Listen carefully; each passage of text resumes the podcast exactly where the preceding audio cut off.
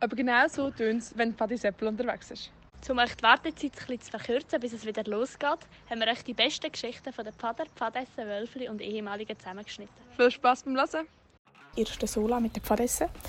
Und dort äh, bin ich mit der Milena, die Viola und ein paar anderen im Zelt. Gewesen. Und dann sind wir angekommen und haben unsere Koffer vom Blachen ins Zelt geholt. Und ich habe meine geholt und aber nur vor das Zelt gestellt. Und dann ist es richtig fest geregnet. Und alle, alle meine Kleider waren flotschnass. Gewesen. Dann haben wir in unserem Zelt so Schnür gespannt, von einer Ecke zur anderen. Da sind überall meine Kleider aufgehängt. Gewesen. Und dann habe ich halt irgendwann plötzlich richtiges Durcheinander bekommen, wo all meine Kleider sind, weil die sind halt nachher plötzlich einfach so im ganzen Zelt verteilt gewesen. Und Milena und Viola sind so hässlich, dass ich nicht ein Ordnung haben, sondern einen Puff hatten. Dann haben sie mir irgendwann einfach gesagt, wir rühren jetzt alle deine Kleider raus. Und dann haben sie einfach alles genommen, all mein Zeug, und haben es einfach vor das Zelt rausgerührt. Und dann ist es wieder regnen und dann war wieder alles nass. Gewesen. Ich erzähle euch gerne eine Geschichte, wo ich im Sola in Trölikon zum Knoblauchkönig erkürt wurde. Und zwar ist es so gegangen, dass an einem Abend an der Zambasta-Bar ist ein Zambasta voller Knoblauchpaste gsi. Und es sind wirklich also alle auf dem Lagerplatz vor mir Zähne putzen und niemand hat die Zambasta verwünscht, die mit Knoblauch vermischt wurde Ich war wirklich eine der letzten und habe ausgerechnet die verwünscht, die den Knoblauchgeschmack hatten. Das war so grusig. Und ich habe mehrmals wieder Zähne geputzt, das hat einfach nichts gebracht. Und dann habe ich dann im Zelt noch mit meinem Fresspäckchen versucht, so den Geschmack zu neutralisieren, dass einfach der Knoblauchgeschmack verschwindet. Es war wirklich mega grusig. Und dann, äh, ein paar Tage später, ist eine kleine Pfadesse umgegangen und hat mega viele Leute gefragt, ob sie mal die Augen zumachen Sie haben etwas für sie. Und das Maul auf. Und wirklich, also sie haben viele gesagt, nein, sorry, ich will nicht und so. Und mich hat sie gar nicht gefragt. Und ich habe gesagt, ja, easy, ich mache das schon. Und dann hatte ich schon wieder Knoblauch im. Gehabt. Und es war wieder so grusig. Der Geschmack ist einfach kaum weggegangen. Und dann äh, am letzten Abend, wo wir Preisverleihung haben, also jeder eine Auszeichnung bekommt und das Lagerzepter verteilt wird, ist mir dann die Ehre übergeben worden, also ich darf der Knoblauchkönig sein. Und dort habe ich noch einmal Knoblauch essen. Und ich habe gefühlt einfach das ganze Lager lang das Maul voller Knoblauchgeschmack gehabt. Und das ist wirklich nicht mehr weggegangen. Das war so grusig. Und die armen Leute, die mit mir im Zelt geschlafen haben, die tut mir jetzt noch leid. Nach einem intensiven Tag im Sommerlager zu Langquart sind wir vorne zusammengesessen und haben uns über die Rezepte und die Menüs unterhalten, die wir am nächsten Tag beim Kochwettbewerb werden kochen. Und irgendwie war niemand von den Fans zufrieden und überzeugt von seinem Menü. Und irgendwie sind wir nachdem zusammen auf die Idee gekommen, dass wir doch einfach random irgendwelche Zutaten einkaufen und das nachdem eigentlich die drei aufteilen, also für jede Patrouille. So haben alle genau die gleichen Zutaten am Anfang und man sieht eigentlich, wer wirklich das Beste daraus machen kann. Und ja, dann haben wir uns nach dem Einkaufen so ein bisschen daran gemacht, zuerst mal zu schauen, was haben wir überhaupt. Und dann schnell haben wir müssen überlegen, was machen wir jetzt aus dem. Und ja, es war eigentlich ziemlich stressig gewesen, hat aber mega Spass gemacht. Beispielsweise ist bei Adler nach einer Dattelrahmsoße entstanden zum Poulet, wo man glaubt, ich weiß gar nicht, ob es das jemals irgendwo gegeben hat in einem Kochbuch. Auf jeden Fall war sie mega geil. Gewesen. Ähm, die Leute haben das glaube ich nicht ganz gleich gesehen. Einfach aus dem einfachen Grund, dass sie bei allen drei Patrouillen mehr oder weniger das gleiche müssen essen. Ähm, die haben das nicht so lustig gefunden. Aber patrouillenübergreifend haben wir einen riesen Plausch gehabt, einfach aus irgendwelchen Zutaten in der kürzesten Zeit ein geiles Menü anzuzaubern. Also, ich habe auch noch eine Geschichte. Und zwar war es dort, wo wir mit unserer Patrouille auf einen Hike gegangen sind. Dann äh, sind wir einem Bahnhof gefilzt worden und wir haben das voll nicht gecheckt, dass wir ähm, Hike könnten haben an diesem Tag. Und da hat halt eigentlich niemand Geld dabei gehabt, außer jemand von unserer Patrouille und eigentlich genau zwei Franken. Und sie hat das dann mitschmuggeln und alle anderen haben nichts mitschmuggeln Und sie konnte durch eine Viertelspalte mitschmuggeln. Und ähm, nachher hat sie dann schlussendlich, als sie das durchgebracht hat, mit dem ein Knoppers gekauft. Und nachher haben wir eigentlich gar nichts Geld mehr gehabt. Ich und der Imu sind Zwillinge. Junge, es heißt Imo und ich. Wie das Ganze angefangen hat, weiß niemand mehr so genau. Wahrscheinlich sind wir mal gefragt worden, ob wir Zwillinge sind, haben dann einfach zum Spaß spontan Ja gesagt. Und so hat der Erste das einfach glauben. Und mit der Zeit haben dann immer mehr Leute unsere Geschichte uns abgekauft. Ein bisschen ähnlich sehen wir uns ja schon. Wir haben beide helle Haut, sind eher gross und haben zumindest damals beide längere blonde Haare gehabt. Das hat den meisten wahrscheinlich schon gelangt, uns die Geschichte abzukaufen, wenn wir ihnen gesagt haben, dass wir Zwillinge sind. Am Anfang hat das wahrscheinlich noch ein bisschen Überzeugungskraft gebraucht, doch je mehr Leute schon daran geglaubt haben, desto einfacher ist es wurde, auch neue Leute davon zu überzeugen. Sie haben ja schließlich einfach irgendjemand anderen fragen wer jetzt mein Zwilling ist. Und die meisten haben schon gewusst, es ist natürlich der Imu. Das Ganze hat zwar in der Pfadi angefangen, ist dann aber schnell über die herausgewachsen. So haben dann auch Leute vom Imu seiner Schule und von seinem eigenen Freundeskreis die Geschichte angefangen glauben. Oder auch Leute von meiner Schule, oder wo ich sonst irgendwo getroffen habe, haben dann das angefangen glauben. Auch manchmal treffe ich heutzutage noch Leute, die mit dem Imu auf die Schule gehen und die sprechen mich dann an, so à bist du nicht der Zwilling von Immanuel? Damit das Ganze ein bisschen glaubwürdiger erscheint, haben wir unseren gemeinsamen Lebenslauf müssen schmieden. Ich habe meinen eigenen Nachnamen abgegeben und im Imusine übernommen. So habe ich ab jetzt Elias Salo geheißen. Auch haben wir unseren gemeinsamen Geburtstag gefunden. Wir sind somit beide am 2.5.2000 geboren wobei er ein bisschen älter ist als ich. Unsere Eltern sind ein bisschen bei beiden, der Bruno und die Gabi. Gewesen. Es hat sogar mal eine Wette gegeben, wo die eine nicht hat glauben dass wir Zwillinge sind und die andere geglaubt hat. Und so haben sie um es Mittag gewettet, ob wir jetzt wirklich Zwillinge sind oder nicht. 2018 war das Kantonslager in Escholzmatt. Dort ist meine Großtante auf Besuch. Sie hat nur einen Katzensprung von unserem Zeltplatz in Hasli gewohnt. So hat sie gedacht, sie könnte einen kleinen Besuch abstatten und hat mir auch ein bisschen Schocke mitgebracht.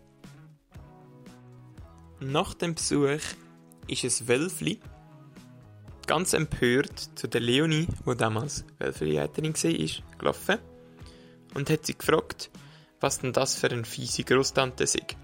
Sie hat nur ihm einen von den beiden Zwillingsschacke mitgenommen und mit dem anderen haben sie niemals geredet. Über die Jahre hat das Lügengerüst, das wir uns hier aufgebaut haben, langsam auf zusammengefallen und so glauben jetzt immer weniger Teilnehmer, dass wir wirklich noch Zwillinge sind. Doch wer weiß, es gibt ja immer wieder neue kleine Wölfli, denen wir gerne so eine kleine Lügengeschichte erzählen. Wir waren mal im Pfila mit dem Pfader und Pfadessen alle zusammen und dann haben wir mega ein cooles Bächli wieder unten vom Platz und sind alle zusammen baden. Pfadessen sind dann alleine rauf, sich umziehen und weil sie noch ein Zelt zusammen hatten, ähm, haben eine Person gedacht, ja, sie zieht sich vor dem Zelt um. Weil sie eh denkt, ja, es hat ja eh keinen Pfader ähm, um, die sind alle beim Bächli. Und sowieso, wenn ja jemand will kommen, eine nackte Frau hat doch jedes Mal jemand gesehen, oder? Aber... Hat sie sogar noch gesagt. Ja. und dann ist dazu gekommen, hat sie ihr Bikini-Oberteil abgezogen und prompt steht am Vater dort, schaut sie an, die täuschelt den Blick aus und ähm, schreiend kommt sie voran ins Zelt wieder rein. ja. Also ich erzähle eine Story, eine Geschichte aus meinem zweiten Bienenlager. Wir waren Sportler und sind irgendwann im St. Gallischen in einem Häuschen, etwas außerhalb eines Dorf. Ähm, und wir hatten natürlich auch Küche und an einem Abend oder an einem, an einem Mittag, die haben sie riesig busy gemacht. Und das war so grusig. Ich war das Bienchen, beziehungsweise ein Wölfchen heutzutage. Es war so grusig, niemand von uns hat gegessen. Und wir haben alle auf Tisch geklopft mit Gabeln und Messer und haben gesagt, wir streiken, das sei so grusig. Zur Strafe haben wir am Abend alle nichts zu essen bekommen, nur ein Stück Brot. Aber ein Mädchen war krank und die hat einfach eine Suppe bekommen. Da sind wir natürlich hässlich geworden und haben eine riesige Demonstration durchs Haus gemacht. Und das Mädchen, ich sage jetzt den Namen nicht, das war so schockiert von unserer Demo gegen sie und gegen ihre Suppe, ist abgehauen und aus dem Haus gegangen und über Felder gelaufen und sie ist verschwunden. Und wir haben alle sind schockiert und haben alle aus dem Fenster rausgeschaut und das Mädchen war nie mehr rum und unsere Leiterschaft musste sogar die Polizei kommen, um das Mädchen zu suchen. Aber irgendwann ist das Mädchen wieder vor der Tür gestanden. Ende gut, alle, alles gut. Also, wenn es mal ein grusiges Riesibissi in einem Lager gibt, ist es. Wir sind zwar von der Pfadi Lindegar, aber wir haben trotzdem eine geile Story für euch. Und zwar haben wir in unserem ersten Lager zwei Pfadi-Leiter verkuppelt. Also wir haben Briefe verschickt an sie, dass sie sich treffen sollen. Das ist halt im Lager passiert, ja. Und nachher sind sie dort hingekommen. Wir haben so extra Essen gemacht. Das war so ein bisschen neben dem ähm, Lagerplatz, gewesen, aber irgendwie haben wir es halt gewusst. Nachher haben alle so ein bisschen zugeschaut. Jetzt sind die zusammen und wir haben herausgefunden, dass es das erste Mal war, wo sie alleine miteinander geredet haben. Und sie heißen Johanna und Elia. Tschüss! Wir sind auf dem Hike und dann haben wir eine Unterkunft gefunden. Und mit dieser Unterkunft sind wir eigentlich nicht so zufrieden. Also eigentlich sind wir gerade über einem Kuhstall und die Unterkunft war mega offen. Auf jeden Fall ähm, haben wir auch kein WC, gehabt, wo wir hätten können gehen. Sie haben dann gesagt, ja, später probieren sie noch irgendwie probieren, eine Lösung finden. Auf jeden Fall haben wir kein WC gehabt. Und dann äh, hat jemand mega dringend müssen aufs WC und halt nicht nur einfach ein bisschen. Und dann äh, haben wir gedacht, ja gut, okay, wir gehen einfach runter zu den Kühen. Und dann sind wir unten bei den Kühen, gewesen, beim Kuhgitter. Und ja, ich habe halt wach gehalten, dass niemand reinkommt. Und dann ähm, plötzlich hat es an der Tür angefangen rütteln und wir waren nur noch so, stopp, stopp, nicht reinkommen, sie macht das Geschäft. Und das Problem war halt, gewesen, ist, er ist dann doch reingekommen und es war nicht einfach irgendjemand, sondern es war wirklich gerade der heiße Typ vom Bauernhof. ich habe auch noch eine kleine Pfadi-Geschichte. und zwar, als ich in meinem ersten Fenner-Jahr bin, da habe ich Fennerin bei den Sigmanesen. Ähm, und da sind wir auch auf einen Hike gegangen, wie natürlich jedes Jahr im Sola. Und wir sind irgendwie in so ein Dörfli geschickt worden, wo gerade Fall am Krisen war. Das heißt, alle sind am Krise sammeln und es ist niemand daheim gesehen. Und wir mussten natürlich eine Unterkunft müssen suchen. Dann sind wir zuerst sind wir haben wir auf ein älteres Pärchen getroffen, glaube ich, wo uns dann ihren Dachboden zur Verfügung gestellt hat. Der ist dann aber relativ grusig, also mega staubig und ein stickig und so. Wir hatten also mal eine Unterkunft gehabt, aber wir haben nicht aufgehen und haben weitergesucht und sind dann ähm, darauf gestoßen, dass wir in der Turnhalle übernachten dürfen. Also haben dort äh, ja, ist uns das aufgemacht worden und wir konnten es uns dort können bequem und gemütlich machen. Und uns ist dann gesagt worden, dass ähm, am Abend die, die Turner von dem Dorf dort irgendwie noch eine Turnlektion haben. Und wir haben uns natürlich gedacht, ja hallo, sind, kommen also durchtrainierte Boys plötzlich. Haben uns vielleicht ein bisschen gefreut, aber vielleicht nur ganz wenig schlussendlich sind es dann, ja, sagen wir es so, nicht gerade unsere Altersgruppe gewesen, eher ein bisschen älter und halt so, was man sich unter einem ähm, Vollberuf Krisepflücker vorstellt. Wir sind vielleicht ein bisschen enttäuscht, aber das war auch nicht weiter schlimm, weil wir uns trotzdem einen richtig nice ähm, Hike gemacht und als kleiner Pro-Tipp, was wir dort auch gelernt haben, man sollte seine Haare nicht unbedingt mit Seife waschen, also mit Abwaschmittel. Das Einzige, was wir zur Verfügung hatten in dem Moment. Aber für die Geschmeidigkeit des Haares ist es doch nicht so mega ja, hilfreich gewesen. Darum lernen von unseren Fehlern, aber es ist ein ganz, ganz nice Hike. Wie haben wir gesehen, die Vater, die sie am Holzhacken waren. Und nachher haben wir gedacht, ah, jetzt sieht noch cool aus, das wollen wir auch mal machen. Und nachher haben wir auch ein Holz am Boden da und dort drauf rumgehackt. Und das war eigentlich noch mega lustig. Und nachher hat Quirin gedacht, sie will das auch mal machen. Und dann habe ich so in das kleine Holz reingehackt, in so Steckleine. Und nachher ist ein Steckchen so genau in mein Auge rein. Es war nicht ein Steckchen, sondern ein Stecken.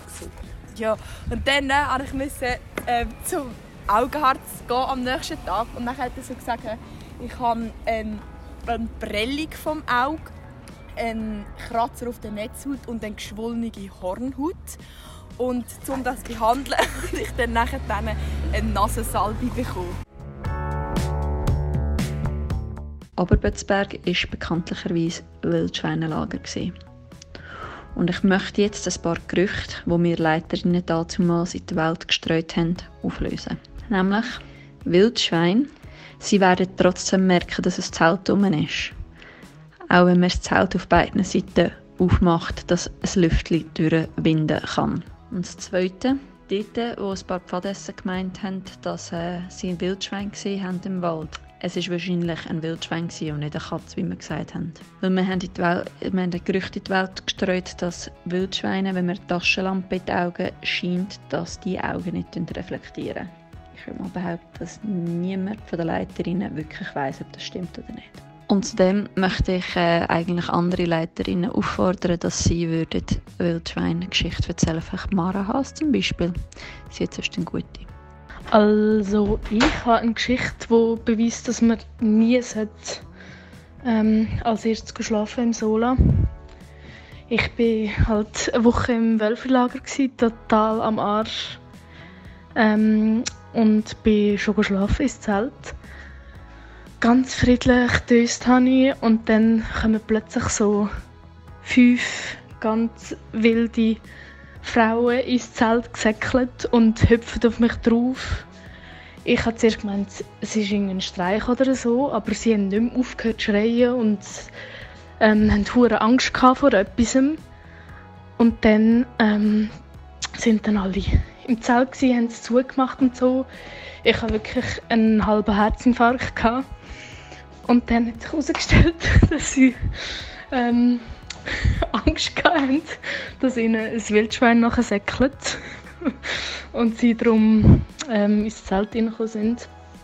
Und ähm, ja, das ist eigentlich schon Geschichte. Es hat irgendwie dort Gerüchte gegeben, dass Wildschwein mit 80 km/h durch den verdammten Wald durchsäckelt und das hat halt allen ein bisschen Angst gemacht. Und die fünf wilden Frauen sind natürlich ähm, Nadia, Nadia, Laura, Eliane, Fiona und Repse. Gewesen.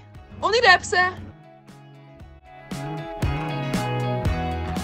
Es mal ein Pfadilager gegeben in Klöntal. Das war, da sind wir in Klöntal sogar gelaufen. Über Prakupassien. Und dort ist etwas passiert. Dort hat es einen mega Hagelsturm gegeben. Da sind alle Kerne sind umgekehrt. Und der Pilz, wir haben dem mal Pille gesagt, der hat sich da also versteckt im Patrouillenwagen innen. Da sind alle Kerne sind im Zeug angefangen und dann hat der Patrouillenwagen ausgeräumt als Fender und hat sich versteckt im Patrouillenwagen innen, bis der Sturm vorbei war. Und wirklich die Hagelkörner sind irgendwie, ich weiß auch nicht, fast Äpfel groß gewesen. Das ist ja mega lustig. Das sind Chili und Paula und wir erzählen euch jetzt die Story vom Rudi. Also es war mal auf dem zweiten Tag, wo wir ins Jurtendorf gegangen sind. Und dort unterwegs auf der Wanderung hat Elena einen Stein gefunden und hat ihn auf den Namen Rudi getauft. Und es war aber so, dass wir mit ihr gewettet haben. Und wir haben nämlich gesagt, Elena, du schaffst nie den bis heim zu nehmen. Dann geht dir auf dem Weg ab oder es verleidet dir einfach und du schaffst es sowieso nicht. Dann haben wir gewettet um einen Müller-Kaugummi. So einen 5 Rappen Kaugummi. Genau. Und dann hat Elena den Stein aber nicht vergessen und er ist ihr richtig ans Herz gewachsen. Und wir haben sie immer ausdrücken und haben immer so gesagt, so, Elina, darf ich kurz einen Stein haben, darf ich mich kurz anschauen? Und dann haben wir ihn echt genommen und den Hang darauf gerührt. Aber die Elena hat nicht aufgegeben und ist den Stein suchen und hat ihn auch erfolgreich gefunden. Ja, sie ist ihm zum Beispiel einfach im Hang, den Hang darauf hinten nachgerannt. Und dann ist es so Nacht geworden und dann haben wir so richtig Pläne geschmiedet, wie wir den jetzt klauen könnten. Dann sind wir am Morgen aufgewacht und der Rudi war nicht mehr rum. Wir so, hä, Elena, wo ist jetzt der Rudi hin? Hä? Sie hat es einfach nicht sagen. Und dann sind wir dann schliesslich daheim angekommen und dann hat sie einfach ein Foto geschickt vom Rudi in ihrer Hand. Und der Rudi liegt bis heute noch bei der Elina daheim rum. Genau. Hey, habe noch eine passende Geschichte zu Ostern. Und zwar ist das Ganze im Biolager passiert. Und wir Leute sind im Höckräumchen gehockt, ähm, wo nicht sehr groß war. Und da ist noch einer von der Küche vorbeigekommen. Und er hat gesagt, er hat mal gehört, dass man das Ei, also das rohes Ei, nicht mit der Hand kann zerdrücken kann. Und wir natürlich alle so, mal, das geht sicher. Und weil wir so wissenschaftsbegeistert sind, haben wir es natürlich gerade ausprobieren wollen, haben das rohes Ei geholt. Gescheiterweise sind wir natürlich nicht raus, sondern wieder in den Höckraum. Und beim ersten Leiter hat es nicht geklappt. Und beim zweiten hat es auf einen Zack gemacht und das ganze Höckraum ist voll Ei gewesen, an der Wand, an der Decke und fast allen Unterlagen. Also falls es mal jemand ausprobieren will, macht es doch draussen so als Tipp. Also, es ist einmal ein ganz normaler Samstagnachmittag und wir bei der Wölfli haben eine Aktivität auf dem Schulhausplatz Mayhof geplant. Auf dem Weg dorthin ist ein kleines Wölfli auf mich zugekommen und hat mich angestupft und gefragt, Leonie, warum bist du eigentlich Chef der Pfadi? Und dann habe ich zuerst danach gefragt, ob sie dann meint, weil ich Abteilungsleiterin bin. Und hat sie gesagt, ja. Und dann habe ich gesagt, ja, dass ich nicht unbedingt der Chef der Pfadi bin, ähm, sondern einfach Abteilungsleiterin und ein bisschen schauen, dass alles läuft. Und das bin ich, weil ich gerne in der Pfadi bin und Ze ähm, Zeppeler mega cool finde. Und dann hat sie gesagt, ah, okay, aber sie kommen jetzt da irgendwie gleich noch nicht so ganz draus, weil ähm, sie hat eigentlich das Gefühl, dass nur grosse Chefs sein können. und dann musste ich zuerst mega lachen. Und dann ist aber so ein kleiner Bub, der auch bei der Wölfli ist, von hinten vorgekommen. Und der hat uns anscheinend zugelassen bei dem Gespräch. Und dann hat er gesagt, ähm, nein, nein, also das ist dann nicht so. Er kann ja auch ganz viele Chefs, die klein sind. Und auch wenn die Leonie jetzt klein ist, sie kann gleich ein Chef von der Pfadi sein. und das Mädchen hat das nachher angenommen und hat gesagt, ah, okay, und ist einfach weitergelaufen. Das ist Joachim noch ein Buddy-Geschichtli. Das ist eine Geschichte, die ziemlich die einen oder anderen sogar auch können. Nämlich die Wasser über das Feuer tun Geschichte. Genau, ähm, das war mein erstes Pfadilager, etwa am dritten Tag dort, wo ich ähm, in diesem Lager war. Und das erste Mal, wo ich waschen musste. Dann hat mir mein Fenner Valentin Mansen einen Auftrag gegeben, du das Wasser ins Feuer. Und ich habe falsch verstanden und nehme einen Topf mit Wasser voll, ihn auffüllen und dann nicht aufs Feuer tun, dass Wasser nachher warm wird zum Abwaschen. Sondern ja, genau das Gegenteil, ich habe das Wasser übergeleert. Das ist eine Geschichte, die ja, die meisten ziemlich können und eine Geschichte, die ziemlich immer auf mir wird haften bleiben und ich mit der einfach muss leben muss. Ja, die werde ich nicht mehr wegbekommen. Schade, schon fertig? Keine Angst, es gibt ja nur eine zweite Folge. Darum schickt uns doch auch noch eure Geschichte unter 076 748 12 77. Danke fürs Mitmachen. My Hope Forever!